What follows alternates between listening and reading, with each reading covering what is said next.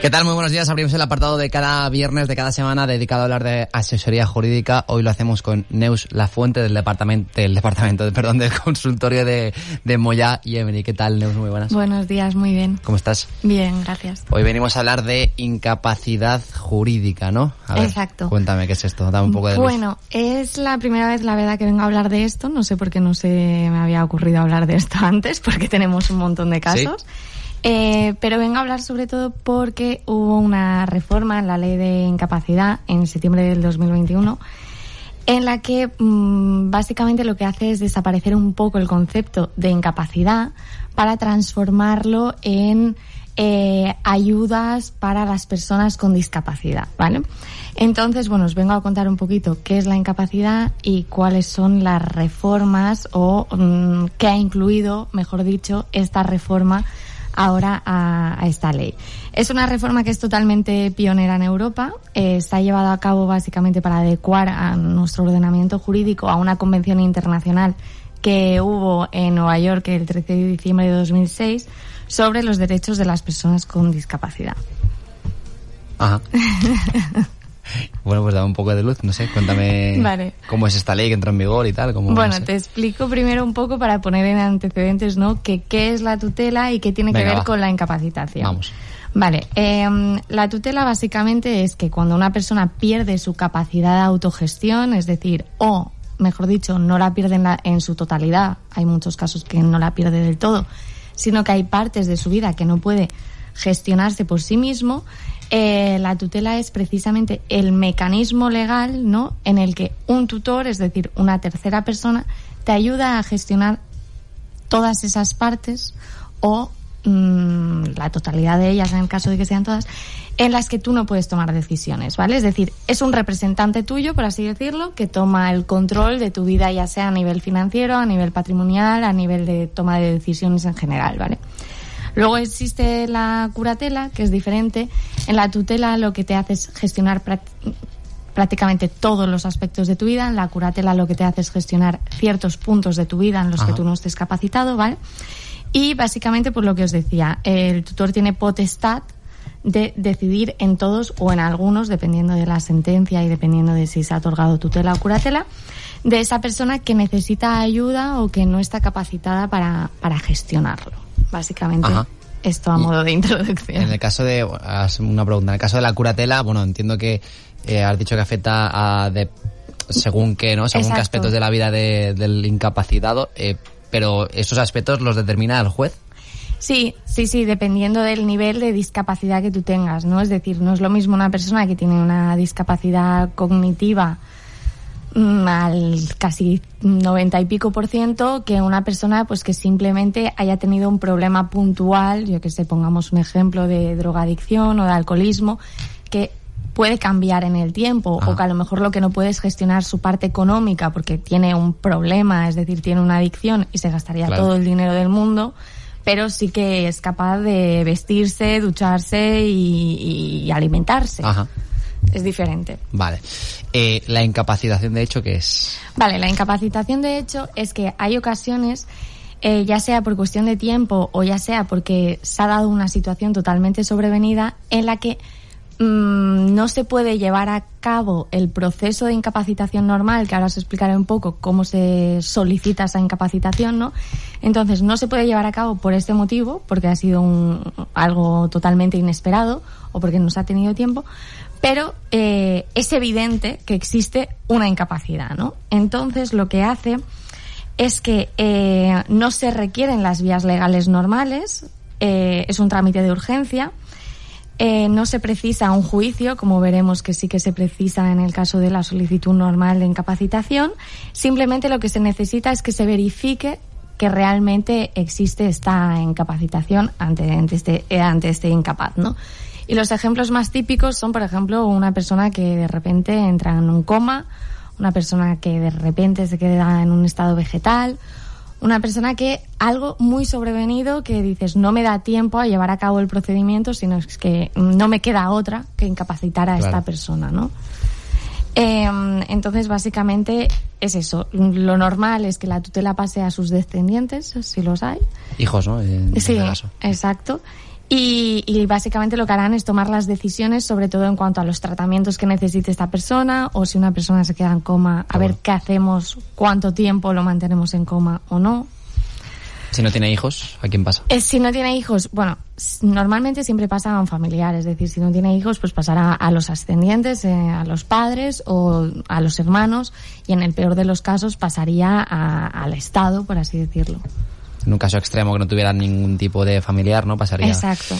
Vale, sí. precisamente, eh, bueno, me has dicho que que la incapacitación de hecho es algo de manera urgente, pero bueno, ¿cómo, cómo se solicita el, el la incapacitación normal? La incapacitación normal eh, se lleva a cabo mediante, bueno, es una solicitud de incapacitación, pero tiene la forma de demanda. Esto en el despacho siempre se alarman un poco porque, claro, normalmente quien te viene es un hijo que quiere incapacitar al padre o un padre que necesita incapacitar a un hijo o un hermano. Entonces, cuando tú le dices, no, es que hay que interponer una demanda, es como, pero a ver, ¿cómo voy a...? Ya se, Claro, creen, que, se- se creen que eso ya va a ser una guerra o algo así. Y es como, no, a ver, es la forma habitual, pero no es que tú vayas en contra de tu padre, ni de tu hijo, ni de tu hermano. Es el formato. Entonces... Es que demanda suena mal, claro. Sí, claro, a todo el mundo le suena fatal.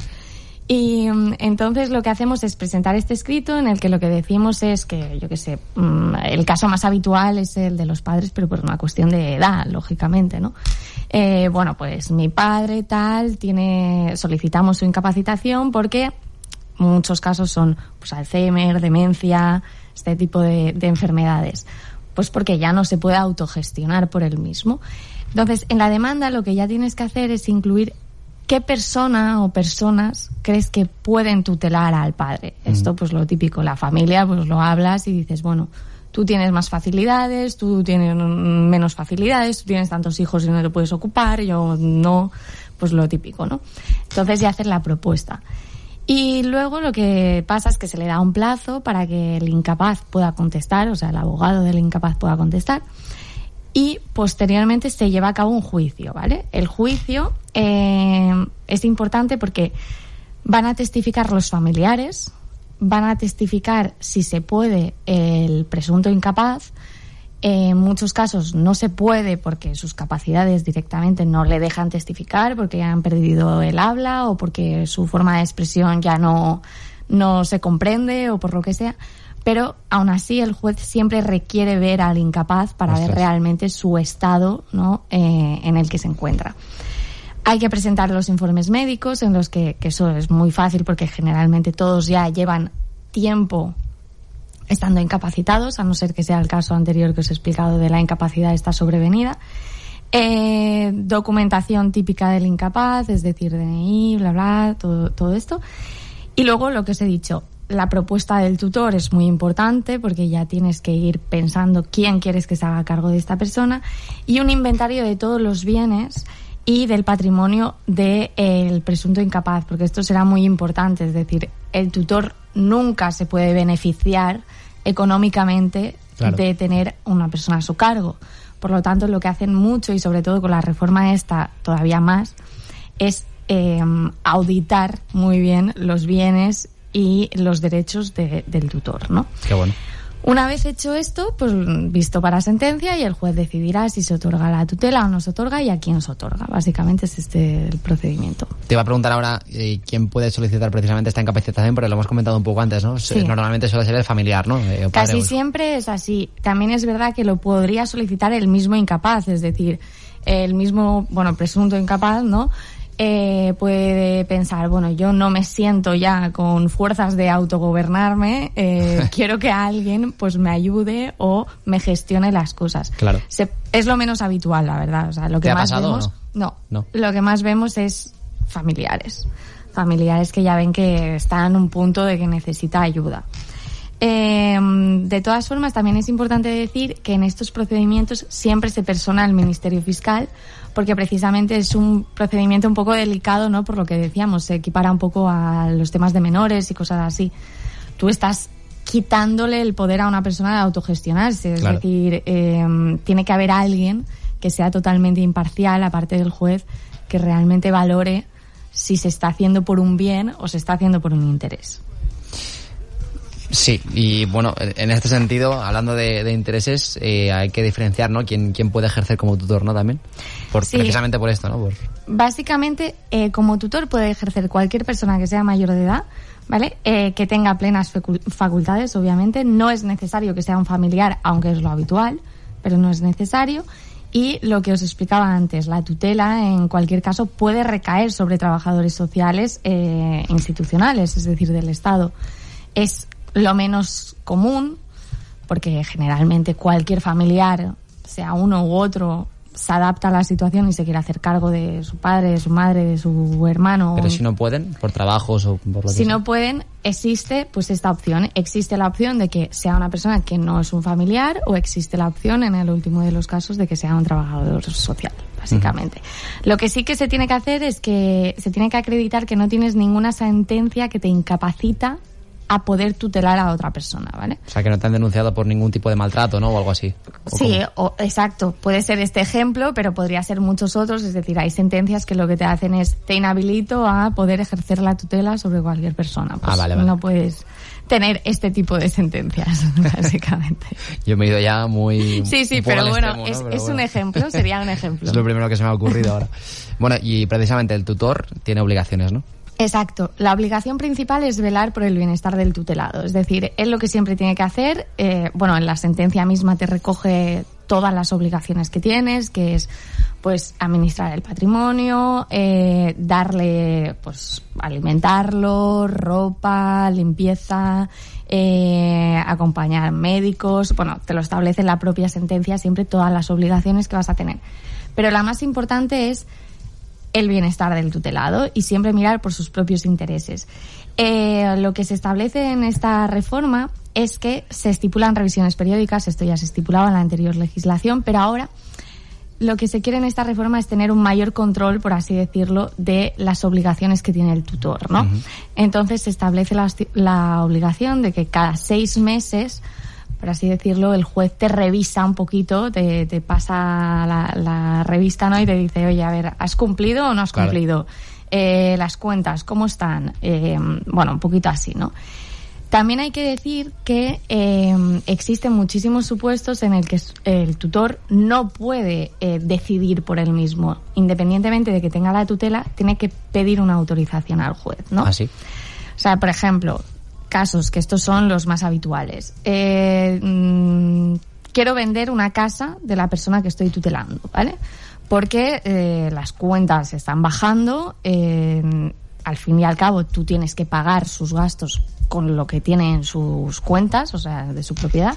Vamos a vender una casa. No la puedes vender así porque sí, es decir, tú tienes que presentar otra solicitud ante el juzgado, que es una solicitud de autorización judicial para la venta de una casa, en la que acreditas en esa solicitud que realmente es por una necesidad económica o por un beneficio del tutelado. Claro. Que no le vas a suponer un perjuicio económicamente ni patrimonialmente, sino que realmente le estás beneficiando. Entonces haces esta solicitud, tienes que presentar una serie de documentos, una tasación, no puedes vender eh, según de qué formas, o sea, tiene que estar todo muy bien acreditado. Claro, porque si no te podrías beneficiar, ¿no? De Exacto. Y en el caso de que eh, finalmente te acrediten que puedes vender esa casa, por ejemplo, y te acabes beneficiando, o sea, que no cumplas con lo que te, establece el juez. Realmente, eh, precisamente por eso existen las revisiones estas periódicas que comentaba de cada seis meses, porque lo que ellos hacen es verificar que estás cumpliendo diligentemente con tus obligaciones de tutor. Entonces se podrían dar cuenta, entiendo yo, en esta revisión periódica, ¿no? Ahora, claro, eh, echa la ley, echa la trampa y puede ser que, que haya una persona, un tutor muy espabilado que al fin y al cabo se acabe beneficiando. Pero en cualquier caso, si, si eso se demostrase y se acreditase de verdad, eh, obviamente pierdes la, pierdes la tutela, mm. y se nombra un nuevo tutor. Eso está claro. Quedas denunciada completamente, ¿no? Exacto. Eh, bueno, hablábamos ahora de, de anular tutelas, pero también se puede anular la incapacitación, ¿no? Sí, hay tres supuestos. Los tres supuestos por los que se, se pierde, por así decirlo, es por la muerte del tutelado, es decir, obviamente muere el tutelado, se termina la, la incapacitación y se termina la tutela. Eh, porque la justicia determina que esa persona ya es capaz, es decir, que ha evolucionado favorablemente, ya no necesita ser tutelado. Estos son sobre todo los casos que te explicaba un poco antes, ¿no? Eh, gente que realmente se la ha incapacitado por una drogodependencia, un alcoholismo, este tipo de ejemplos, es más probable que llegue un momento en el que puedas solicitar la revocación de la incapacitación. Que la, la solicitaría el tutor, entiendo, ¿no? Eh, o el tutelado también la puede solicitar. Exacto. No, no, no. Normalmente la quien lo solicita normalmente es el tutor. Lo que pasa es que el tutelado podría solicitarlo acreditando, pues por ejemplo, diciendo, oye, yo tengo, pongamos un ejemplo de una persona que eh, sufre un alcoholismo, ha estado en rehabilitación, ha estado no sé cuánto tiempo y ahora de repente pues su médico acredita mediante informes médicos que Mm, está, perfectamente y que se puede autogobernar. Pues bueno, presentas estos informes médicos y con estos informes médicos los jueces te dirán, pues mira, sí, realmente esta persona ya se puede autogobernar, terminamos la tutela aquí, ya no tienes la obligación. O luego, otro ejemplo sería en el caso que hemos hablado anteriormente, que es tutor que no cumple con sus obligaciones, en ese caso eh, se termina la tutela y se nombra un nuevo tutor. Entonces, bueno, básicamente lo que hemos comentado, el tutor tendrá que rendir cuentas judicialmente, eh, se tiene que demostrar siempre que no se ha lucrado de este cargo y luego, aunque termine la tutela, eh, la justicia tiene un plazo de cinco años para pedirte las cuentas, por así decirlo, de todo lo que has ido haciendo durante estos últimos cinco años y asegurarse de que no ha habido un beneficio por tu parte. ¿Y si lo ha habido? ¿Y ya se acaba la tutela? Si la ha habido, entiendo, obviamente no me ha pasado nunca, pero entiendo que lo que te deben imponer es una sanción en el que tendrás que devolver el lucro que hayas tenido más algún interés, ¿no? Entiendo.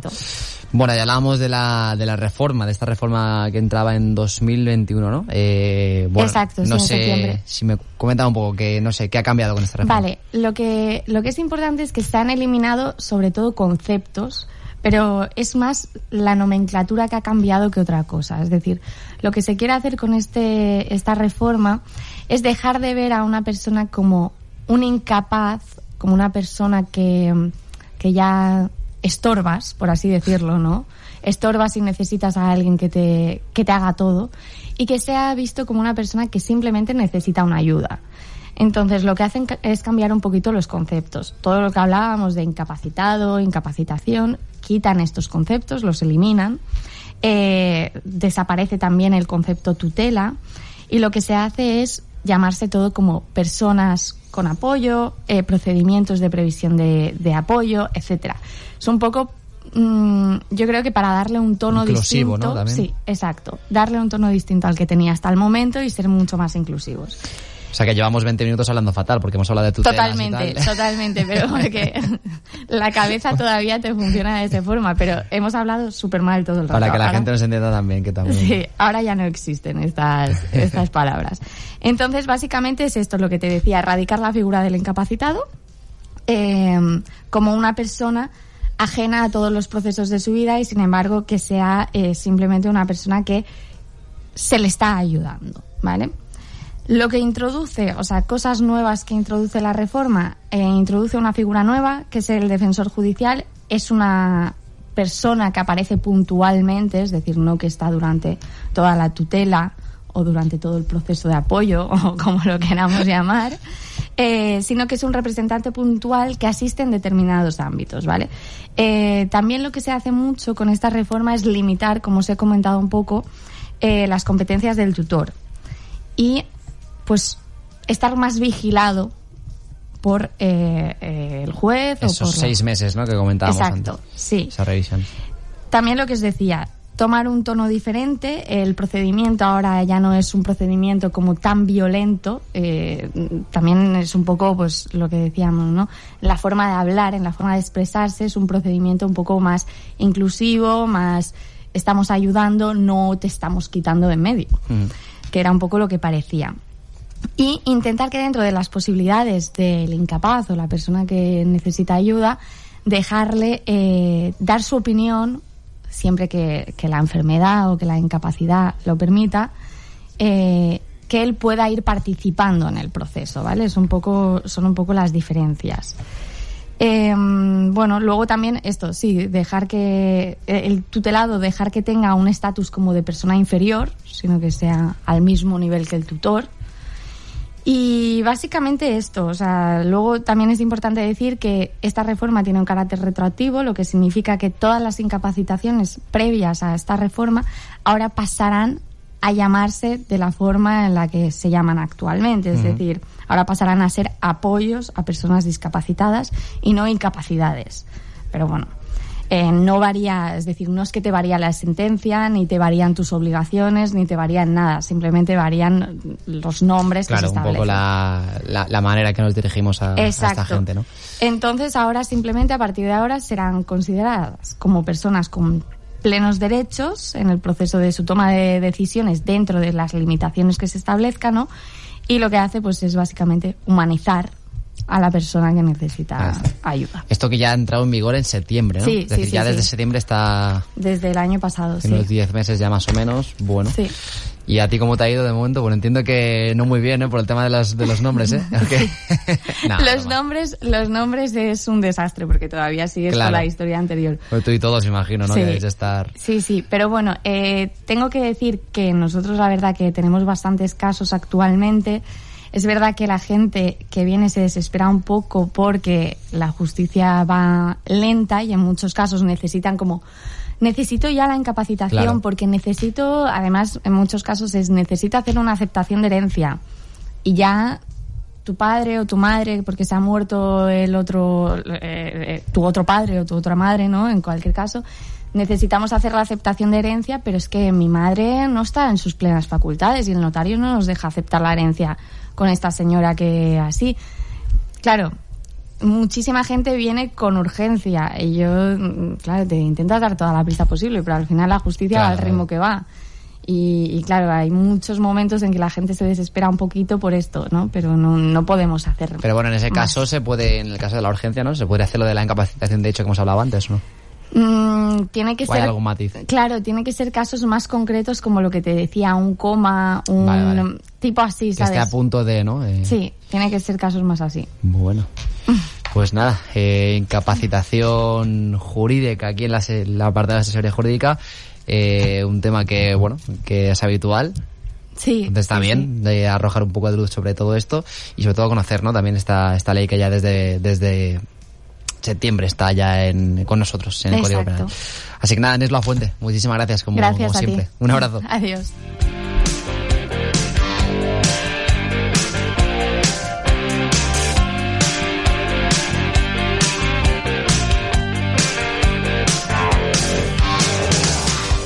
De lunes a viernes, de 8 a 9 de la mañana, te acercamos toda la actualidad de nuestro municipio. El ayuntamiento ofrece un servicio de asesoramiento municipal para evitar desahucios de la vivienda habitual, ya sea de propiedad en régimen de alquiler. Ofrece intermediación con entidades financieras, la negociación en la fase posterior a la sentencia de desahucio, con el fin de evitar el desalojo, orientación sobre impagos en situaciones de pobreza energética y también acceso a la justicia gratuita. Si estás interesado en recibir este servicio que se presta en el Centro Municipal de Servicios Sociales de Palmanova, pide cita en Palmanova en el 971 13 26 45, en Santa Ponsa en el 971 69 3351 y en Son Ferrer en el 971 2301 42.